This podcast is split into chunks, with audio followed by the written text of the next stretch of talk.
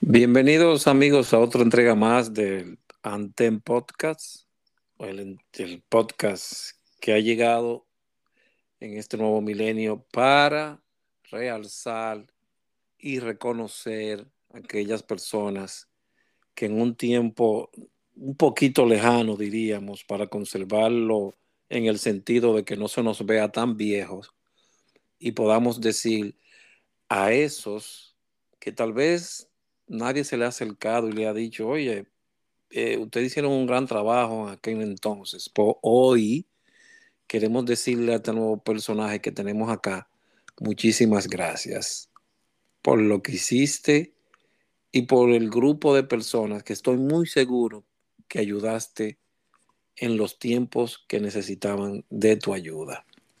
Bienvenidos a Radios Escuchas, hoy con otra, otra historia que contar por parte de uno de los protagonistas. Es una pareja icónica. Ahora mismo estoy creyendo que voy a hacer una entrevista a Bruce Wayne y Ricardo Tapia, porque eran Batman y Robin. Y les dejo con mi pasado intenta alcanzarme y debo continuar huyendo de él. Es la única forma en que puedo vivir, según dicen algunos. Pero seguimos creciendo. Bienvenido Francisco Javier Díaz, algunos lo conocen como Javier, un entrañable amigo de todos nosotros que tuvo mucho tiempo dentro de las estepas de las flores, tratando de hacer lo mejor por el común, por la comunidad. Bienvenido. Cuéntanos sus historias, Javier. Muchas gracias, Aldrin, y gracias a todos por escuchar. La verdad que una bonita reconexión con ese pasado que tenemos todo en común. Para que lo sepas, para que lo sepas. Hogando. Adelante. Me toca a mí ya. Sí. Eh, eh, perdón, acabo de entrar. ¿Qué es la, la frase? Usted puede presentar ya, no se preocupe. Ah, ok, ok. Buenas tardes, radios escuchas de Antem Radio. Eh, estamos aquí en cabina una vez más para hacer otra entrega con uno de los socorristas de la época, digamos, moderna. Hace un tiempo, en una discusión con un entrañable amigo, hablaba de las épocas de la Cruz Roja y la comparaba con los periodos de la música. So, eh, en la época moderna no es que sucedió ayer, la época moderna como la época moderna de la música sucedió hace bastantes años. Esta persona es de los más jóvenes que llegó, podríamos decir tal vez la última camada antes de nuestro egreso por el patio de las flores, pero su tiempo no fue condicionado por él, sino por múltiples ocupaciones que tenía en ese momento. Ha sido uno de los socorristas que más lejos ha llegado, literalmente, pues su ocupación le permite trotar el mundo, vuelvo y reitero, literalmente. Tuvo grandes contribuciones durante su paso por dicha institución y ha sido siempre muy bien querido por todos porque es ese tipo de personas, se deja querer y es bastante agradable estar en su compañía mi querido amigo, hermano, compañero, Francisco Javier Díaz. Adelante. Muchas gracias, comandante Ogando. Yo sé que usted no le dice que, le, que le gusta que le diga comandante, pero... Comandaba antes. es una reacción natural. Eh, también le agradecía a, a, Aldrin, que ustedes todos son, fueron como parte de mis mentores. Y gracias a todos los radios escuchas que están y, y una linda eh, reconexión con el pasado que tenemos en común. Que no es pasado, es simplemente aquello, vaya, hay algunas cosas del pasado que cuestan bastante dinero y por eso nos aferramos tanto a él. Siempre lo he dicho. Cualquier carro bastante antiguo ahora mismo cuesta un dineral. Javier, ¿cuándo empieza tu tiempo de vida, no en la Cruz Roja, tu tiempo de vida, cuando empieza el primer capítulo? Bueno, yo nací en el año 83, en el mes de abril. Eh, el otro día escuchaba a Raúl González Pantaleón, que también es de abril, no sabía eso. Eh, Así que... Un mes, un mes peligroso, ¿eh? Un mes peligroso. nací en la capital, soy hijo de don Francisco Díaz, que toda su vida fue comerciante, y doña Cherlín de la Rosa, que era artista, era cantante, eh, y ellos eran dueños, bueno, mi papá cuando yo nací era dueño de lo que en esa época era el restaurante El Gaucho en el Malecón, que los oh. que son un poquito más antiguos que yo se recordarán de eso. Creo que un poquito. Eso, ¿en qué, ¿En qué lugar de la capital fue que...? Eso estaba en el Malecón, al lado del Cine Triple. Ok, yo sé dónde, pero ¿dónde tú eh, pasaste tu, tu, niñez? Sí, yo, nosotros, yo nací, mi papá tenía, eh, alquilaba arriba del restaurante un, un, departamento y cuando nací, pues ahí viví de pequeñito y mi mamá era la cantante, mi tío era el pianista y mi otro tío era el sonidista. Entonces yo bajaba de chiquitico y me metía en la, en la cocina con los camareros, entre las mesas. Eh, en esa época vivía con nosotros también Nelson de la Rosa, el chiquitito. No way. Sí, Nelson, eh, su familia eh, una familia, era una familia pobre y lo llevaban al malecón como a hacer show y a pedir y eso. Y mi papá lo conoció allá y lo, y lo, lo contrató como figura para cantar y para bailar ahí en el restaurante, ¿verdad? Y entonces él se mudó con nosotros y yo de chiquito pues andaba con Nelson. Ok. sí, Todos recordamos esa pintoresca figura. Por un momento creí que era familiar tuyo, pero sí, ¿quién puede olvidar a Nelson?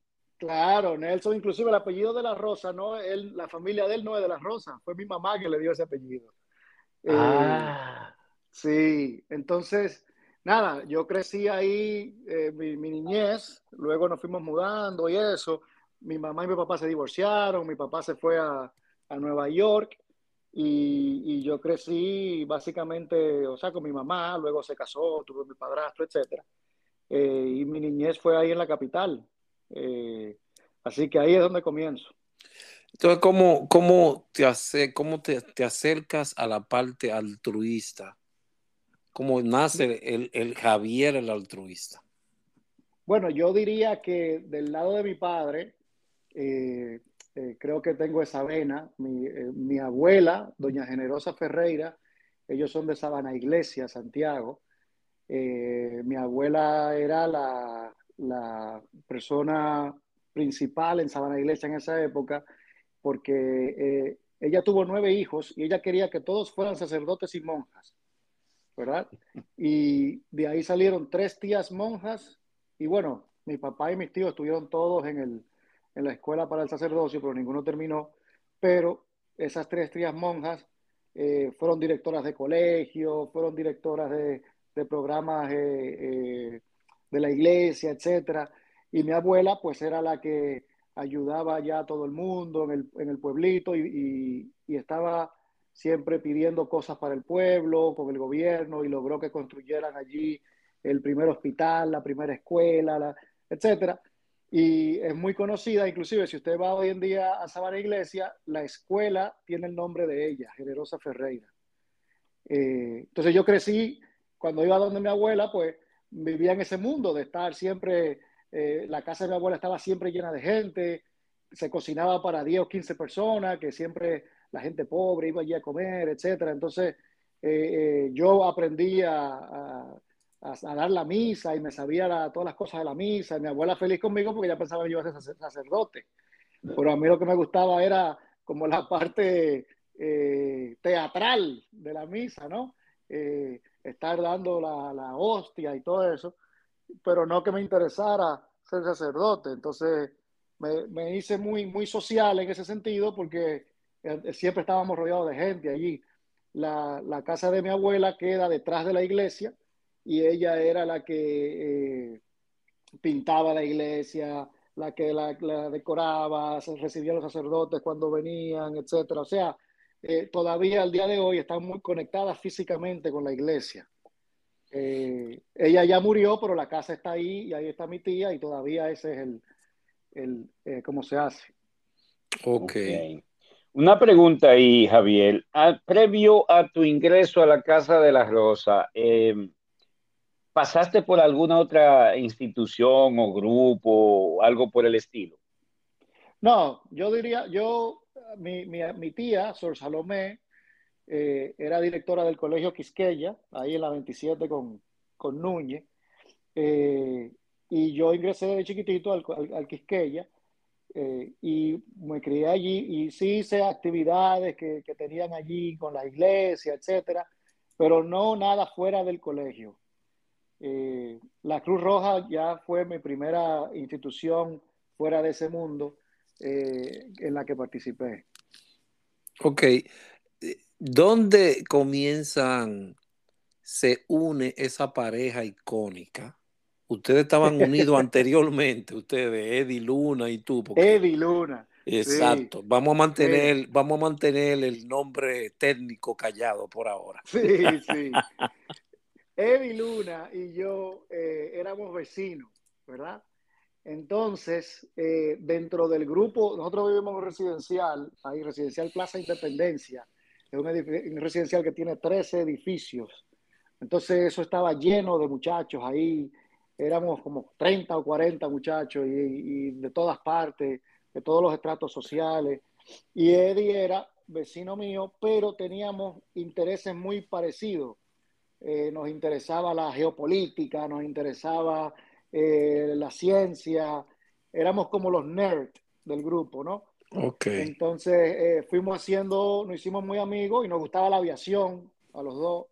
Yo diría que más a mí que a él. A él la aviación le, le, le, fue, ese mosquito le picó después que, me, después que comenzamos a hacernos amigos y eso.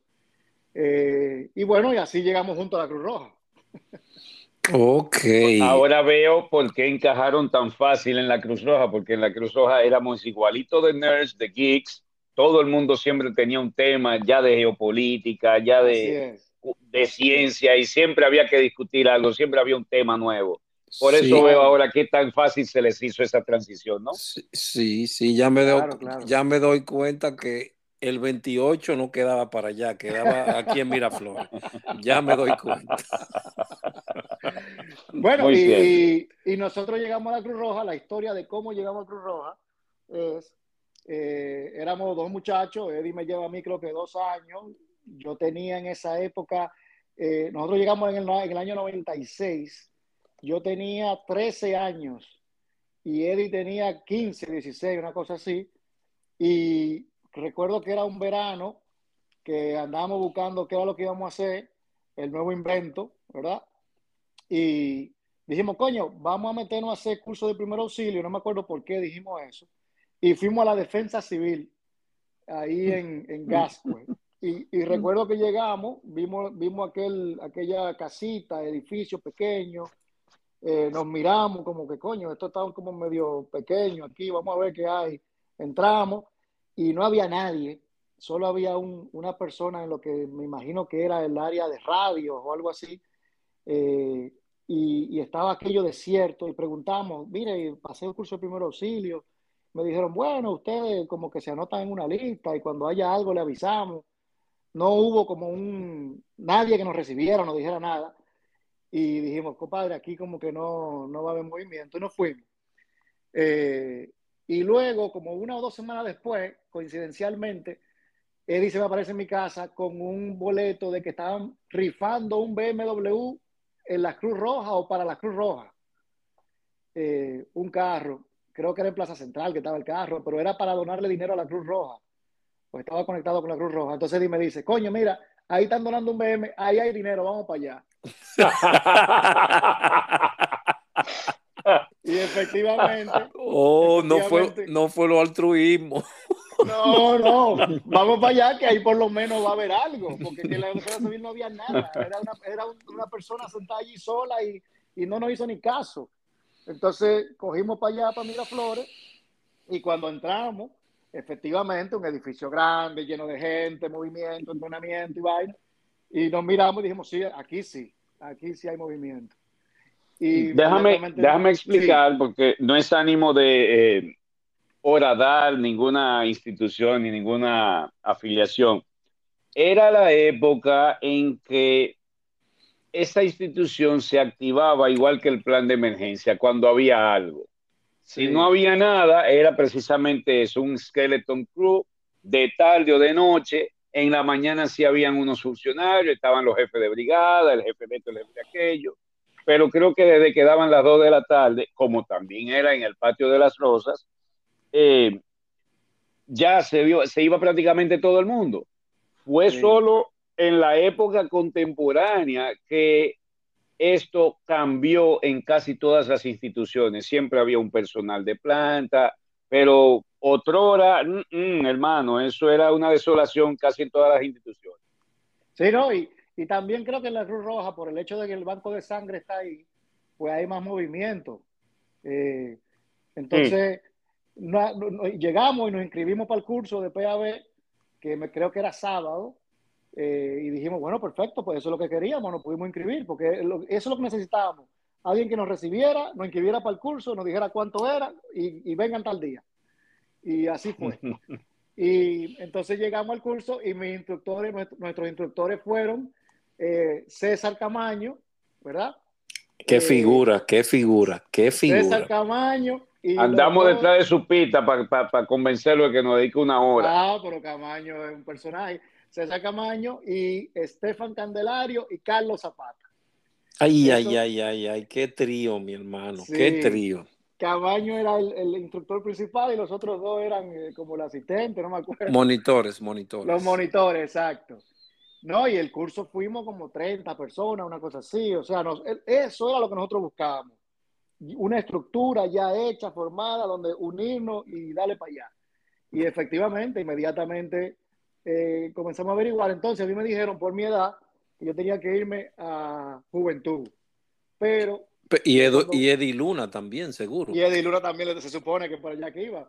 Pero cuando fuimos a Juventud, vimos que aquello era como más de, de actividades juveniles. Y nosotros lo que queríamos era socorro, nosotros lo que queríamos era acción. Y, y comenzamos a buscándola para quedarnos en socorro, ¿verdad? Y ahí comenzó el, el, nuestro tiempo en Cruz Roja, muy chiquito, muy muchachito. ¿Y cómo ustedes hicieron la transición para Socorro si no podían por la, por la edad? Mire, yo, mi, yo creo que con, cuando con el tema del PAB, luego de eso, no recuerdo cómo y logramos quedarnos como voluntarios en Socorro. Eh, yo sé que eh, en ese tiempo ya la UNEM se estaba formando o venía ya como en proceso. Y entonces dijimos, bueno, queremos meternos en la UNEM. Pero el tema de la edad seguía siendo el, problema. Y, así mismo como escuché que le pasó a, Raúl, ¿verdad? Eh, entonces recuerdo que eh, me pidieron una carta de mi mamá autorizando para que yo pudiera ir. Y entonces mi mamá de una vez me hizo la carta y yo la llevé y me dieron como un permiso como especial para hacer los cursos, creo que era, pero no podía hacer los servicios, no me acuerdo, algo así. Entonces yo comencé a hacer los cursos, pero no podía hacer servicio. Y creo que a los 15 fue que me dejaron comenzar a hacer los servicios. Eh, entonces fue como que te puedes entrenar, pero no puedes, darlo, pero no puedes venir a, montarte en ambulancia, andar jodiendo en el medio así todavía. Eh, y bueno, creo que a los 15 ya fue cuando eh, quería entrar a la UNEM y ahí recuerdo que hubo una, como una cierta discusión entre Irving Jorge y Dorian Félix. Eh, Irving era en ese momento el director de la UNEM y Dorian decía que había que ser mayor de edad. Entonces, recuerdo que Irving fue el que, el que el que más o menos me, tomó como su pupilo en ese momento y ayudó a que yo pudiera quedarme y convenció a Dorian, eh, que para mí fue algo grande porque yo quería mucho ser de la UNEM y el entrenamiento de la UNEM, etc. Y, bueno, y ahí me quedé y, pude entrar.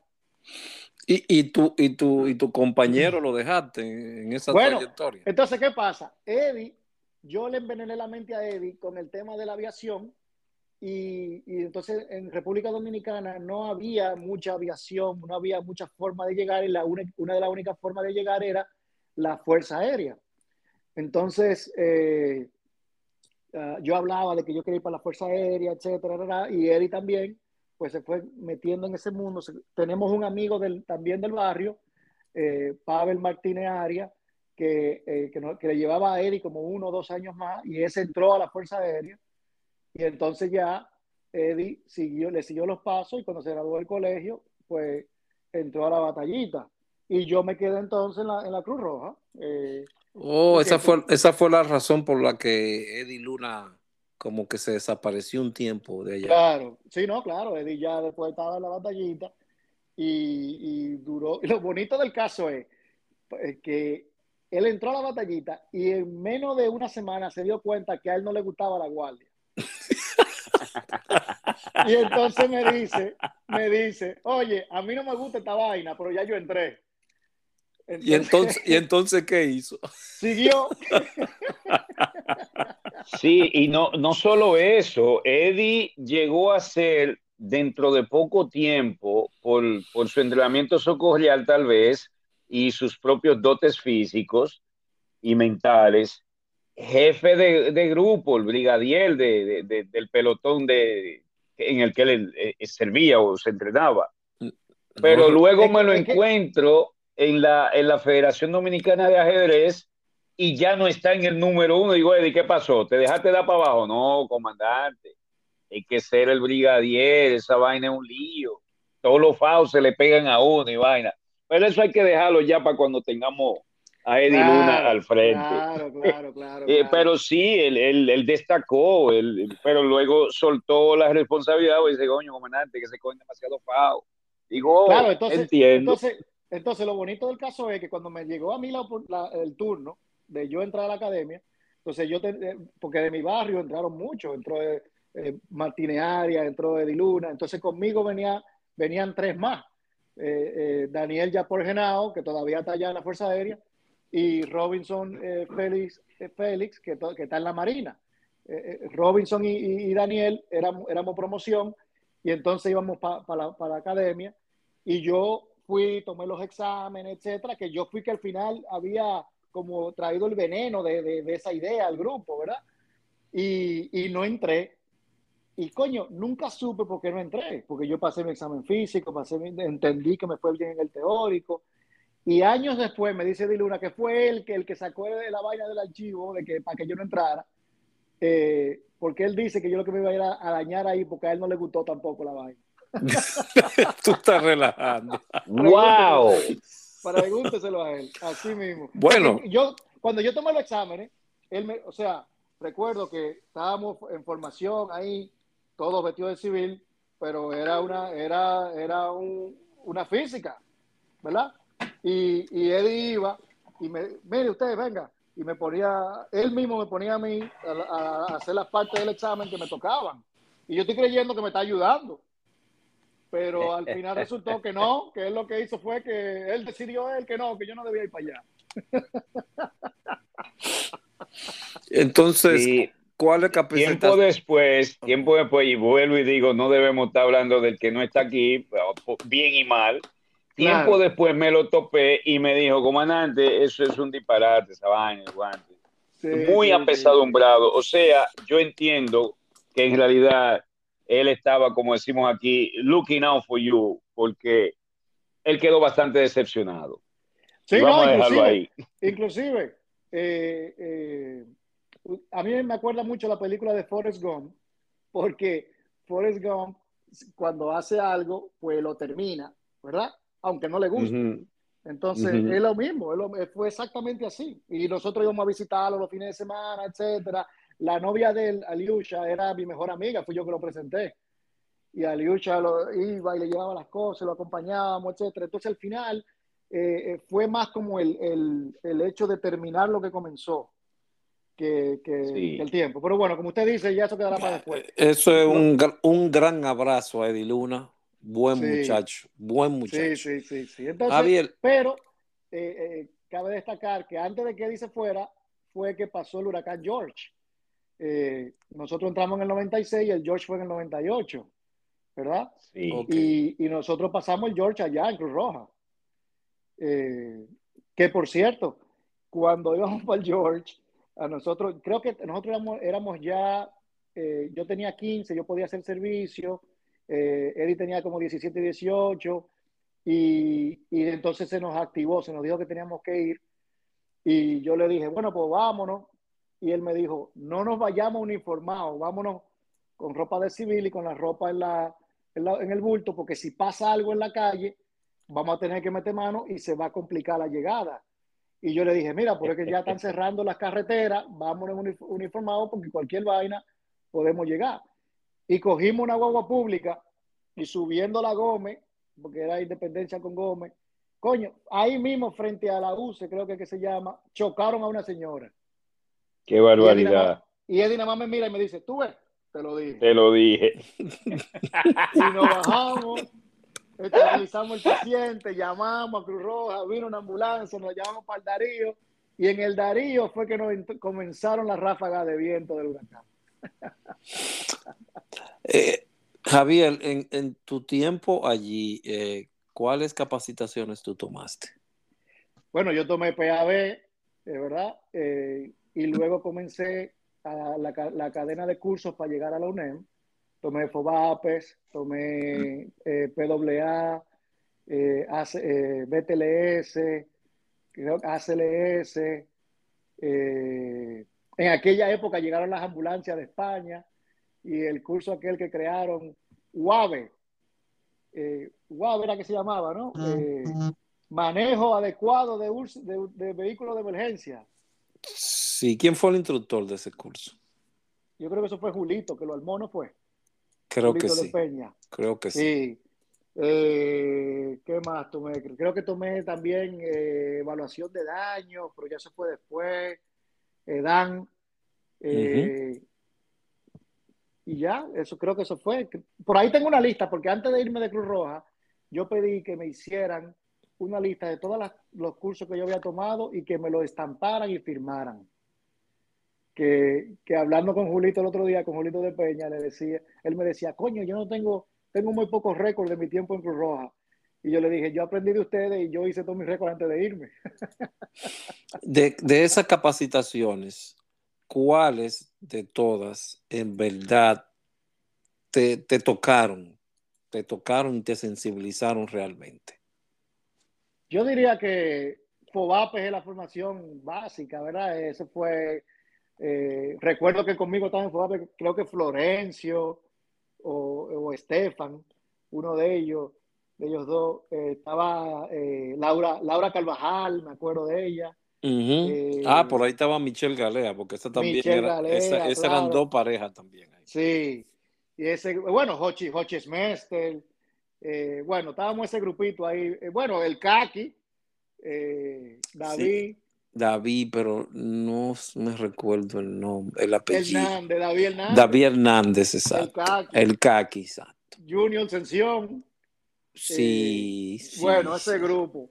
El FOBAP es muy importante y creo que... Ese fue el eh, que...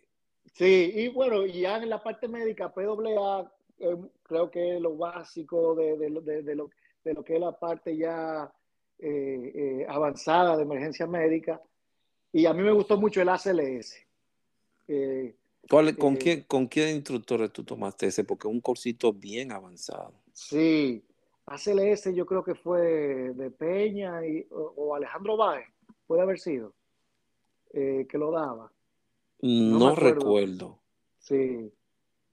Creo, creo que fue Báez que lo dio. No me, yo, tengo, yo tengo por ahí el certificado, tengo que buscarlo. Eh, pero sí, esos fueron los cursos, los cursos que yo me acuerdo así que más me gustaron y me impactaron. Ese fue lo que más te impactaron. Eh. FOBAPES, ok. PWA y ACLS. PWA y ACLS. ¿Y por qué? Porque son cursos más, más avanzados y llevaban más, más estudio, más esfuerzo mental que otra cosa. Claro, porque la, la, idea de nosotros de Cruz Roja era esa. Era ese, éramos nerds.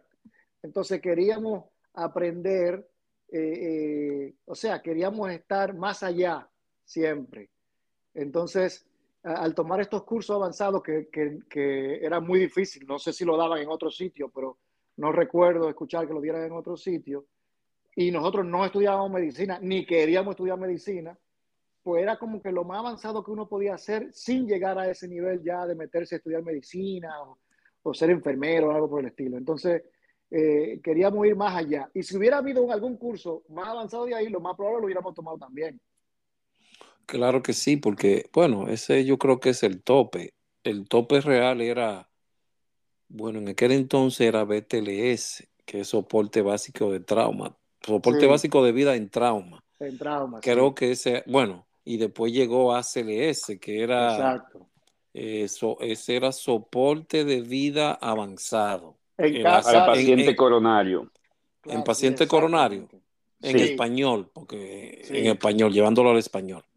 Así es. Entonces te, sentías bien por los estudios, porque te, la adrenalina venía con el estudio para ti. Exactamente. De verdad, uno se sentía que estaba sacándole el provecho a lo que fue a buscar allí. Ok. Y dentro de los instructores que te impartieron docencia, que tuvieron contigo, ¿cuáles de ellos tú te sentiste más cómodo con ellos o fue parte de, tu influencia para el día de hoy? Bueno, eh, yo diría que de los mentores principales, Félix García Ogando, por supuesto. Ese malo, ese es malo. eh, Ogando tuvo un impacto muy profundo en nosotros porque además de, además de la parte teórica, pues la parte de liderazgo, que como queríamos ser militares y, perseguir la aviación, pues eso era eh, muy importante.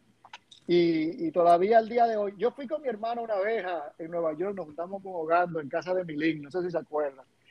Y yo andaba con mi hermano y, y cuando terminamos y nos fuimos, mi hermano me dice, mira, ahora que yo entiendo de dónde que tú vienes.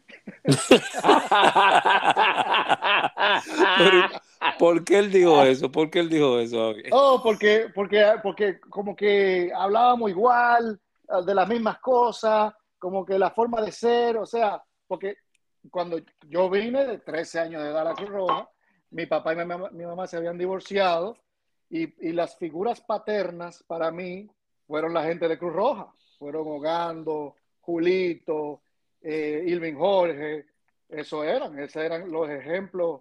Eh, a, seguir. A seguir, exacto. Entonces, mi hermano ahí fue que él me dijo, no, no, ya yo entendí, ya yo entendí de dónde que viene la vaina. bueno, mira, e, en ese tenor, no sé si, si fue, haya sido bueno o malo, pero en ese tenor, una vez, eh, alguien se va a acordar de este nombre, eh, Pereyó, el, el lobito, no me acuerdo, también era Javier, Javier. Javier Pérez Pereyó, algo así. Javier, algo, Javier, no, no era Francisco, Javier, vamos a decir Javier Pereyó, el lobito. El lobito, su madre estuvo a punto de botarlo de la casa y entonces entró a la Cruz Roja. Y un día fue buscando a un tal Ogando. ¿Quién es el señor Ogando? Y se entrevista conmigo. Digo, yo soy Félix Ogando, ¿cómo está? Yo soy la madre. Ustedes le dicen el lobito, digo yo, Javier Pérez, yo, ese mismo. Yo le dije a él que el día que usted lo vote de aquí, que por la casa ni se aparece. tenemos que ubicar, nota mental, tenemos que ubicar a yo para hacerle una entrevista, pues también tiene un par de chelcha que contar. Pero sí, eh, tratamos, tratamos, eh, Javier, en esa época, no sé, yo como que tenía una habilidad natural para ver que alguien estaba en algún tipo de aprietos, problema o disconforme tal vez con su situación que le estuviera tocando y traté de acercarme y sin escudriñar, sin hurgar mucho en su, en su vida personal, pues tratar de ver qué le estaba pasando, porque todos ustedes eran voluntarios de una u otra forma estaban bajo nuestra tutela, no solo la mía, la de todos los que éramos supuestamente líderes o estábamos encargados de algo. Y buscábamos primero que todo el bienestar, porque mientras mejor ustedes estuvieran, tanto anímica, física y mentalmente, pues mejor servicio darían en pro de sus comunidades. Y fue algo que siempre fue nuestro norte. Nosotros siempre buscábamos el bienestar del personal sobre todas las cosas. Peleamos con todo el mundo por ello y, tratamos de tenerlos a ustedes siempre primero, porque sin voluntario, la Casa de las Flores no era nada, era un, edificio vacío. Claro, claro. En, eh, allí entonces, Javier, con esas personas, ¿cuál fue tu, el director que estaba en esa época como director de la UNEM? Porque quiero ir sacar esa parte porque Hochi ayer no me supo decir bien quién fue el primero, a ver si tú tienes, tu memoria Bueno, no te falla. Director de la UNEM, el primero me parece que fue Julito de Peña. Eh, inclusive aquí mientras estaba hablando con ustedes busqué mis archivos y tengo varios de los diplomas de Cruz Roja y quien firma, Como eh, director. sí, dice, certificamos que Francisco Javier Díaz ha completado todos los requisitos que le acredita como miembro de la unidad de emergencia médica, Julio Manuel de Peña. Y eso fue en eh, el 6 de marzo del 99. Eh, luego tengo, bueno, sí, su director Emilio Pérez. Emilio Iván Pérez, mi hermano señor. negro, mi hermano negro, mi hermano negro. Sí, tremenda Eh, persona. Ese otro que tenemos que ubicar, apúntamelo ahí. Entonces, también. claro, yo lo tengo, yo tengo su contacto, Emilín y yo somos amigos. sí. Emilín, mire, la línea va Julito de Peña, Irving Jorge, eh, después de Irving Jorge creo que vino Jochi Gutiérrez, o el, eh, Jochi Gutiérrez, Jochi Gutiérrez, sí, claro. no recuerdo. Eh, Jochi era uno que tenía lente. oh, ya, sí, El ya recuerdo. sí. Eh, ¿Quién más fue director de la No sé si Laurita Sosa. No, Laurita Sosa estaba en la escuela de socorrismo. Eh, porque lo que pasó fue que yo recuerdo que Julito pasó a la escuela de socorrismo y entonces Irving quedó con la UNEM y luego vino eh, Hochi, creo, y luego incluso tuve yo como director y creo que yo le pasé a Hochi Smester. Ok. Por ahí fue. Sí. ¿Asististe a algún, algún fenómeno?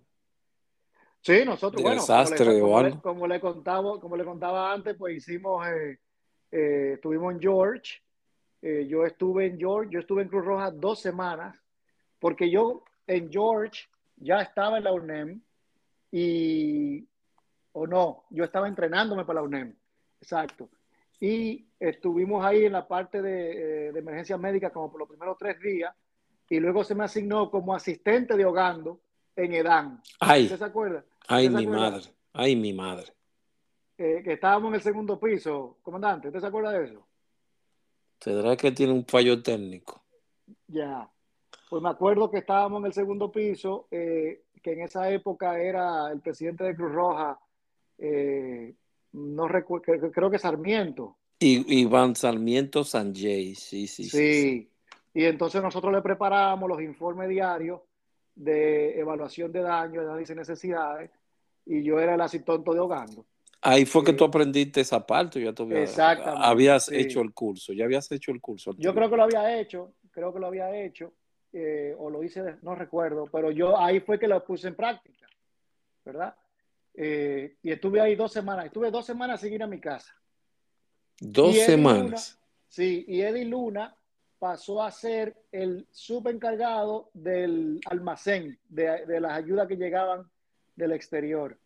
Sí, Eh, yo cre- creo que recuerdo esa, esa época. Yo creo que el almacén fue que lo pusieron por donde estaba ambulancias por ahí, ¿verdad? Exactamente, exactamente. Sí, yo creo Entonces, que había Eddie ahí. Sí. El primer director del almacén fue Irving, ¿verdad? Y Sí, Eddie era el asistente, y luego fue el coronel Soto Jiménez, sí, sí. y O- Oga- pasó a ser asistente del coronel. Ogando, ¿recuerdas esa fecha cuando eh, eh, Javier era tu asistente en evaluación de daños? Sí, fue, fue eh, precisamente a raíz de Georges, eh, ya había pasado un cierto tiempo, so, eh, estoy casi seguro que ya había, había entrado el nuevo año, so, como él dice, es cierto, es 1999 el año, y los acontecimientos como él lo narra a sí mismo fue que sucedieron, obviamente. Eh, luego llegó Fernando Bendec, eh, delegado colombiano, que no me hagan hablar, para mí no sabía un carajo de esa vaina, pero, de, perdón, se me zafó. Eh, pero sí, así como él dice, fue que sucedieron los acontecimientos. Pero, eh, ¿y por qué tú elegiste a, a Javier como, como asistente? Bien, eh, Porque te, Javier, te conozco. Dime, Javier, pese a su juventud, tenía un carácter y una personalidad egregia, muy seria. Y con el presidente, que porque era, eh, como él acaba de decir, era en la oficina del presidente que tra- estábamos trabajando los informes. Entonces, no podía tener ahí a una persona que fuera muy chabacana, que relajara muchísimo, porque eh, Sarmiento no lo iba a tolerar. Sarmiento era chévere con nosotros porque nos conocía de antaño, pero gente nueva con, con mucha sonrisa, él no lo iba, no lo iba a tolerar. Ok. Pero bueno, que Sarmiento sí, sí. Él tiene una falla técnica ahora. Javier, por le estoy diciendo que Que salga y Pues- entre. exactamente, porque parece que hay una, no sé, New York tiene algo malo, será, digo yo, no sé. Porque está pasando No. para ustedes. No fue Javier el único, la única persona con quien trabajé. También el hermano de Saori Ya- Yamashita, Yu, eh, me asistió manejando los porcientos. Eh, yo eh, no se me daban mucho los porcientos y yo le pedí a Raúl un matemático. Y él dijo, no, pero el hermano de Saori, eh, un verdugo en Saori, digo, pues mándame ese muchacho. Y se acerca Yu al despacho y en un santiamén me saca todos los porcientos para el informe final a Sarmiento. Y, pero una cosa increíble, el muchacho era un genio matemático. Y fue otra de las personas que también nos asistieron ahí en, en- en el área de manejo de informes o EDAN. Eh, Sí. so- Sí, y yo recuerdo que dormíamos en lo que era en ese momento el, como el centro de operaciones de, de la Cruz Roja en el segundo piso. Sí, sí.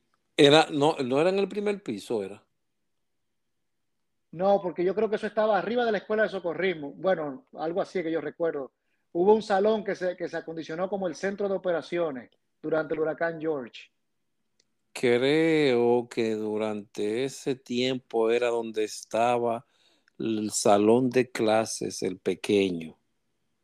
Creo que ese fue que se tomó para hacer habitaciones ahí, sí, no menos recuerdo. No, pero no eran habitaciones, sino el centro de, como el centro neurálgico, desde donde se dirigían todas las operaciones. Como si fuera una sala de crisis, como le dicen ahora. Exacto, exacto. Ahí sí no recuerdo. fue que pusieron la, la sala de crisis para esa época? Bueno, Gando tiene otra vez problemas, va a tener que salir y Ya. entrar. Pero Pues, no, no me escuchan. ahora sí. Sí, ahora sí. Ah, yo salí, entré, ok. Eh, bueno, a Sergio le fascinaba hacer del salón de clases el centro de manejo de crisis y entonces cualquier reunión o curso o capacitación del de último momento se hacía en el salón de actos. Eh, como bien dijo Javier, eh, la sala de operaciones se convertía en el dormitorio principal porque era donde más gente cabía. El dormitorio era muy pequeño. Ok. Sí, entonces, inclusive yo recuerdo que una noche que estábamos ahí durmiendo, llamaron de CNN Estados Unidos y pidieron hablar con la persona que era como la relacionadora pública, que recuerdo que era la prima de los Smester, eh, Claudia, Claudia aquí. Claudia Smester. Y- Claudia Aquino que- Smester. Claudia. Aquino Smester, exactamente. Y ella habló, y entonces ella, cuando termina de hablar con ellos, es que nos informa que había pasado lo de la Mesopotamia. Y Ok. Chucha, mamá.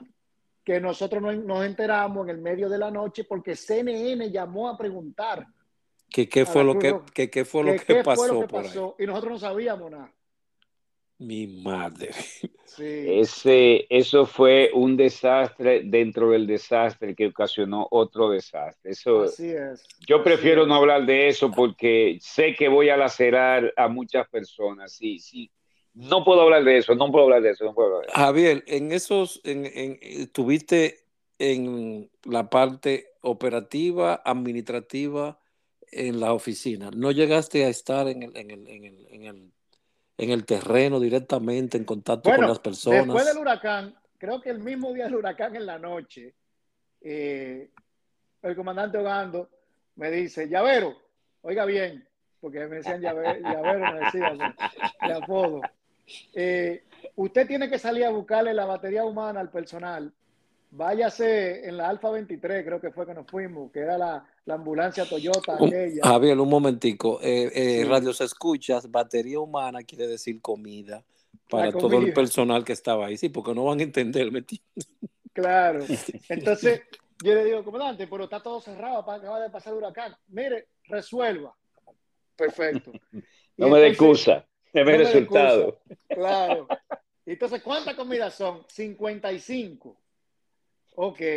Y salgo yo en la Alfa 23 con el chofer a dar vuelta por la ciudad. Y lo único que encontramos, eh, creo que se llama Pícalo, un hamburger que hay en la Lincoln. O en, la Lincoln, o en la, eh, por ahí en la zona céntrica que yo vi una fila de gente y me paré. Y le digo al chofer, ¿qué tú crees? Me dice, bueno, mira a ver. Y yo hago mi fila, ahí, uniformado. Y cuando llego a donde el tipo le digo, dame 55 hamburgues para llevar. Se le doblan la pierna. Tú estás trabajando. ¿Y qué te dijo ese señor a esa hora de la noche? Todo, el mundo, todo el mundo me miró como que yo me acabo de bajar un platillo volador. ¿Cómo llega este tipo de Cruz Roja en una ambulancia? Pide 55 hamburgues para llevar. Y, entonces me dicen, bueno, párate ahí, amiguito, espérate. Y, atendieron a la gente que estaban ahí y después el tipo comenzó a tirar hamburgues y duró eh, como una hora haciendo hamburgues y yo llegué a mi Cruz Roja con mi misión cumplida. Ahí están las 55 baterías humanas para el día de hoy.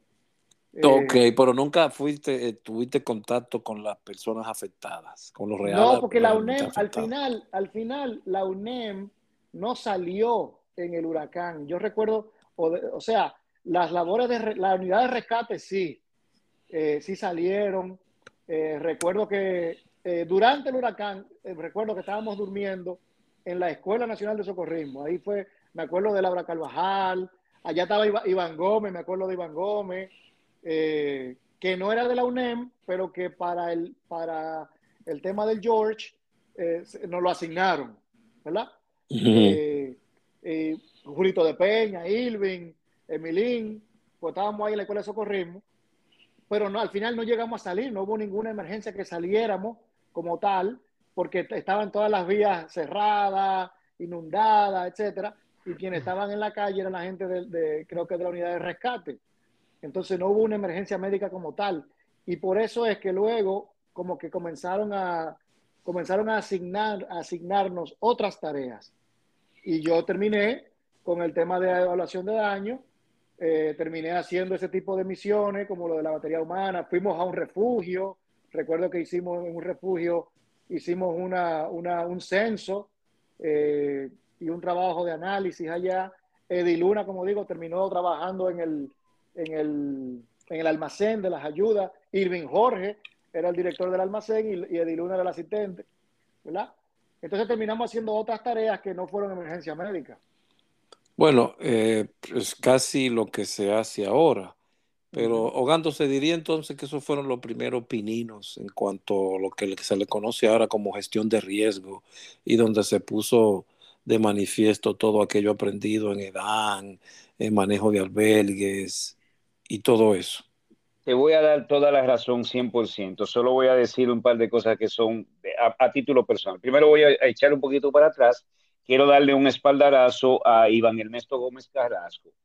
De no haber sido tronchada su carrera socorrial, Iván Ernesto tenía todas las cualidades para convertirse en uno de los primeros super socorristas. A Iván solo le faltaba agua. Iván era de rescate, Iván tenía primer auxilio avanzado aprobado, Iván iba perfilándose de una manera que daba miedo, realmente te lo voy a admitir. Eh, lamentablemente tuvo que salir de la Cruz Roja en ese momento y luego agradezco bastante, no sé si fue Baez, no recuerdo quién, lo volvió a traer a la Cruz Roja y ahí él ayudó bastante. Pero con relación a esto, Aldrin, yo siempre estuve contrario al término gestión de riesgos, porque eso suena a aseguradora o reaseguradora, empresas de seguro.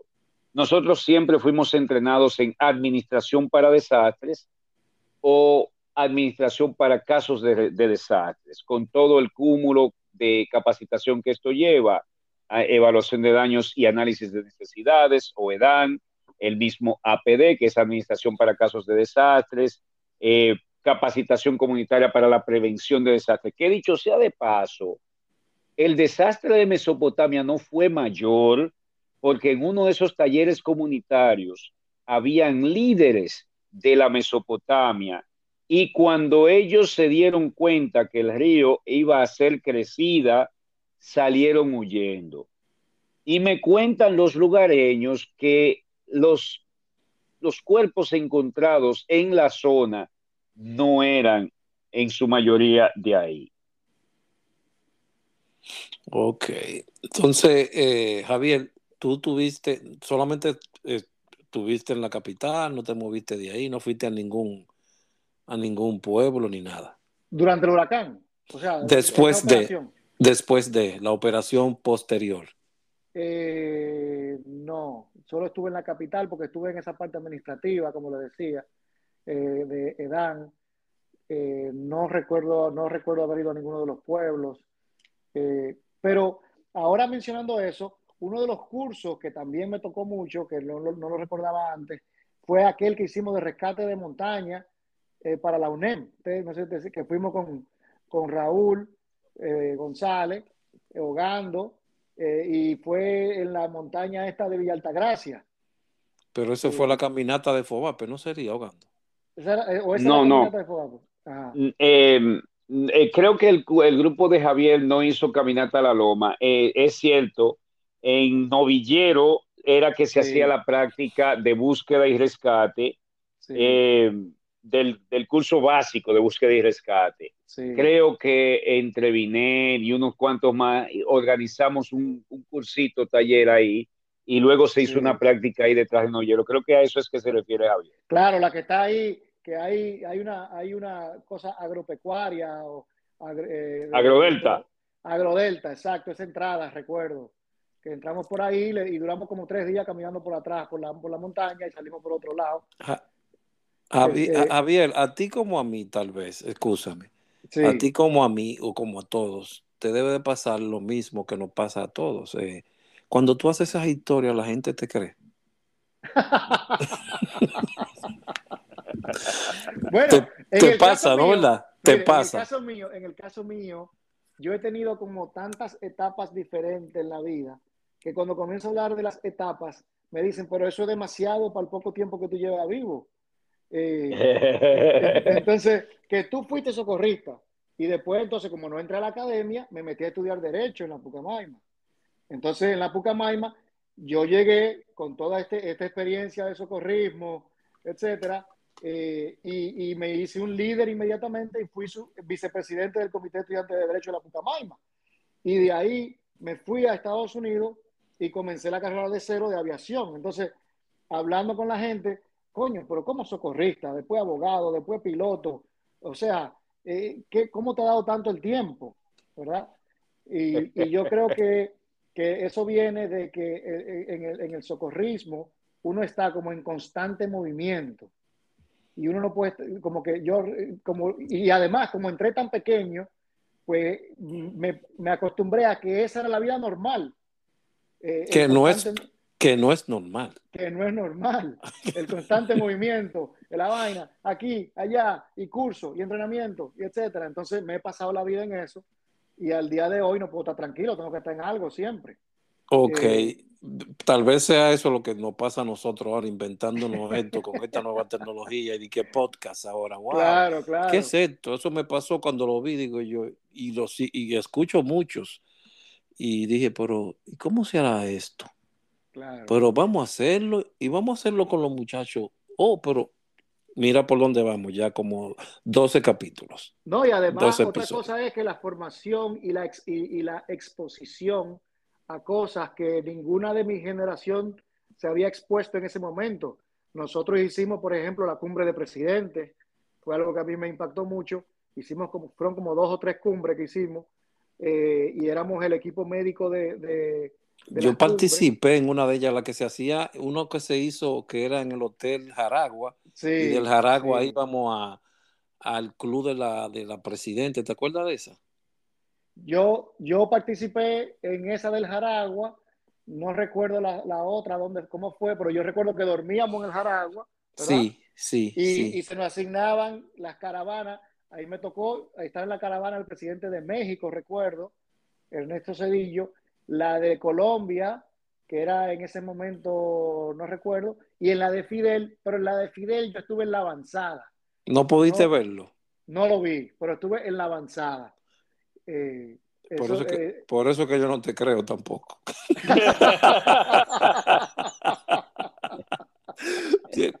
Oye, me, me, pasa porque, bueno, tú, después uno siguió y siguió y siguió sí, y me he quedado sí, en la natación y no, la práctica era todos los domingos ahí en la caleta y tú lo cuentas y la gente te queda mirando como es que es, que es imposible. Claro. ¿Cómo, claro. ¿Cómo, que tú fuiste tantas cosas? No, no es mentira. ¿En qué momento? ¿Y cómo te dio el tiempo? Es que es mentira, ¿me entiendes? Por eso te hago la pregunta, porque tiene bastantes vivencias, ha tenido muchas cosas y sé, por eso te digo, no es común. Pero, Entonces, uno, uno, pero uno, va, uno aprende como cuatro o cinco cosas muy básicas, ¿verdad? Eh, que entonces las replica en, los, en las otras cosas que uno hace. Por ejemplo, el tema del liderazgo, ¿no? Eh, el liderazgo es algo fundamental en todo, eh, en la vida familiar, en la vida profesional, en la vida voluntaria, etcétera. Y eso, a mí, donde yo aprendí eso fue en Cruz Roja. Y, y, y, es algo que se quedó contigo para tu eternidad. Así es. Y es algo que hoy en día en mi trabajo es fundamental para, para, para ser exitoso. El tema estructural, o sea, el, el, el planeamiento de operaciones, la, la, la, ejecución de operaciones, etcétera, eso se, se, aprendió en Cruz Roja. Eso se aprendió en Cruz Roja. Y lo mismo, vuelve y se repite en las otras etapas que uno ha sido parte, ¿no? el trabajo en equipo. Óigame, yo recuerdo esos, esos cursos de PAB, PW, bueno, PAB, pero PWA más, BTLS, la estricación, la inmovilización del paciente, cómo la persona que es cabeza tiene que ir dirigiendo al resto del grupo. Hoy en día, en la aviación, eso es fundamental. Entonces, yo utilizo toda esa herramienta en mi, en mi día a día. Y okay. eso nace todo en Cruz Roja. ¿Qué, ¿Qué, hace Javier hoy día? bueno, yo hoy en día soy capitán de aerolíneas en Estados Unidos. Eh, vuelo para una aerolínea norteamericana que se llama Atlas Air. Es una aerolínea especializada en carga pesada. Eh, y volamos a todo el mundo, todo el planeta. Y del lado altruista, pues eh, fundé dos o, organizaciones sin fines de lucro para aviación, una aquí en Estados Unidos, junto a un grupo de capitanes dominicanos o capitanes de aerolíneas norteamericanas de origen dominicano. Eh, ahí tenemos gente de American, de JetBlue, etc. Y en, y en República Dominicana, la, una asociación de aviación general, que es la aviación pequeña de avionetas, eh, que también, como digo, es una, una ONG. Esas ah. dos cosas son mi hobby. ¿Has seguido el trecho de lo que te llevaste de allí, de las flores, ¿eh? Así es, 100%. Tomaste bueno, todo eso y lo, y, y lo, está, lo sigues reproduciendo. Claro, y en el, como le decía, en el tema personal, el liderazgo, la organización, la planeación, la ejecución, todo eso eh, es el día a día. Eh, por ejemplo, eh, uno de los proyectos que tenemos ahora con, con la Asociación de Aviación General y esto de los capitanes es estamos eh, organizando para un politécnico en República Dominicana de aviación. Eh, vamos, eh, vamos a formar este politécnico para muchachos de, de bajos recursos y va a estar, eh, va a ser una asociación pública privada y ya se le presentó al presidente Abinader y le encantó la idea. Así Óyeme, que... pero es verdad lo que te dijo tu, herma, tu hermano, veo mucho ahogando en ti. Qué barbaridad. Hogando, sí, sí, pero ¿y, ¿y por qué tú influiste tanto en ese muchacho? uno no lo puede evitar, uno no lo puede evitar. Qué vaina, qué vaina. Sí, sí, sí. Eh, Hogando y Grito de Peña. Hogando y Grito de Peña fueron mis dos padres de Cruz Roja y, y Irving Hall es el padrino que me ayudó a quedarme en la UNEM.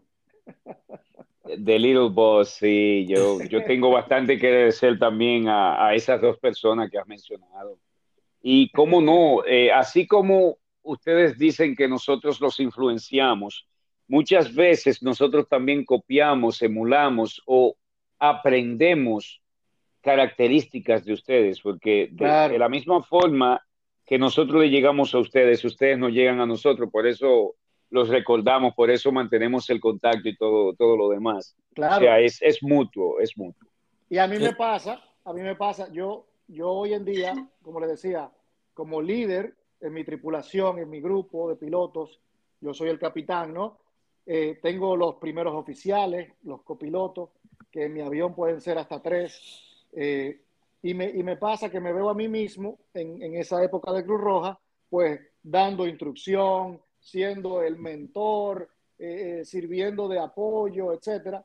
Y uno reproduce eso mismo que, con, con lo que nació y creció, ¿verdad? fui instructor de vuelo, me dio, recuerdo cuando estaba haciendo el, el, curso de instrucción de vuelo, se me parecía mucho. Yo no fui instructor en Cruz Roja, pero eh, al estar en el mundo de Ogando y de Julito, pues eh, uno veía cómo era eso y, se me pareció mucho a esa época también. Agarre esa puerta, eso no importa que se vaya a salir, póngale tape. Sí, señor. Exactamente. Oh my God. Es, es, es, una, esto es lo que queremos a todos los que nos escuchan. Esto es lo que queremos. No es eh, interponer o, o extraponer eh, edades eh, o, o, tiempo. Es simplemente recordar. Claro. Recordar y mostrarle a todo que hubo, existió algo allí que con poco se llenó de todo. Claro. Pero se llenó de todo y las personas que estuvieron ahí también se llenaron, se llenaron de amistad, se llenaron de hermandad y que es que continúa, aún estén por diferentes partes en el mundo. Y eso es lo que queremos recuperar, rescatar y fijarlo aquí en este medio digital como una prueba de que sí hubo un pasado y este es, escúchenlo. Y yo diría que eh, que es un pasado que al final es el presente, porque estamos viviendo lo que aprendimos en esa época y repitiéndolo. No llevamos una cruz roja encima, pero llevamos eso dentro, ¿verdad? Entonces se sigue repitiendo. Bien, Javier, quiero darte las gracias y vuelvo y te repito, esto es algo para, para demostrar y hacerte saber que muchísimas gracias no por venir a este podcast, sino por lo que hiciste allí en las flores, por todas las personas. Esto es un reconocimiento a esa vida, a la que era pasado, pero como tú has dicho, es mi presente, porque la cosa que aprendí ahí la sigo utilizando igual. Mil gracias por esa asistencia y hacerle llegar a todos los que nos escuchan memorias, porque son eso, pero hoy quedan eternizadas. Mil gracias, Javier, por tu tiempo. A ustedes y de verdad que muchas gracias por el trabajo que están haciendo. Eh, vamos a apoyarlo en lo que podamos. Y antes de irme quería decir que una de las cosas más importantes que se me faltó decir fue que yo aprendí a decirle la verdad al poder con Cruz Roja. Y hoy en día es así. Yo eso, eso, eso nació en Cruz Roja. El yo poder sentarme con el presidente de la República y decirle, ¿sabe qué? Aquí, aquí hay problema, aquí hay problema. Eso es algo muy Cruz Rojista. Eh, eso de ahogando, eso no es mío. ¿eh? Ajá, ¿y dónde deja Raúl? Porque a él se le olvidó mencionar a Raúl, pero también Raúl lo influenció. ¿Dónde ah, dejan a Raúl? Pues ¿Qué vaina la tuya? Eso de ahogando de Raúl, eso, eso eran su comunidad. Ellos eran las la personas que estaban en contra del mundo. O el mundo yo creía que, que estaban es, en contra de ellos. Eso es importantísimo en mi carrera, porque yo parar un avión con 400 personas atrás, hay que, hay que, hay que saber muy bien cómo, con qué argumento usted va a venirle al jefe de que no, no podemos salir por esto o por lo otro. Eh, y eso es así, eso, eso lo, lo ponemos en práctica todos los días. Bien por usted. Ogando, ¿tiene que quiere decir algo? Ogando. Aló. Se cortó. no, ahora, ahora sí, Ogando, dime. ¿Me escucha? Eh, ok, em, quería decir, ah, si hubo algo que nosotros todos contribuimos a lo largo de los años con la, nueva generación, con el relevo, fue precisamente eso, a no tenerle miedo a la autoridad. La autoridad se respeta, mas no se le puede temer. Esa institución, esa gloriosa, benemérita institución que nos vio nacer como ente social, como ente altruista, requería de la verdad, aunque fuera cruda, aunque doliera. Y al enseñar a la generación futura que con la verdad no se debía temer, que la, verdad no se debía eh, vestir, eh, camuflar, ocultar o decirla a medias, esto para mí ha sido la mayor contribución que hemos hecho todos nosotros, los líderes, y aquellos líderes nuestros que también nos influenciaron como influenciamos nosotros hacia abajo.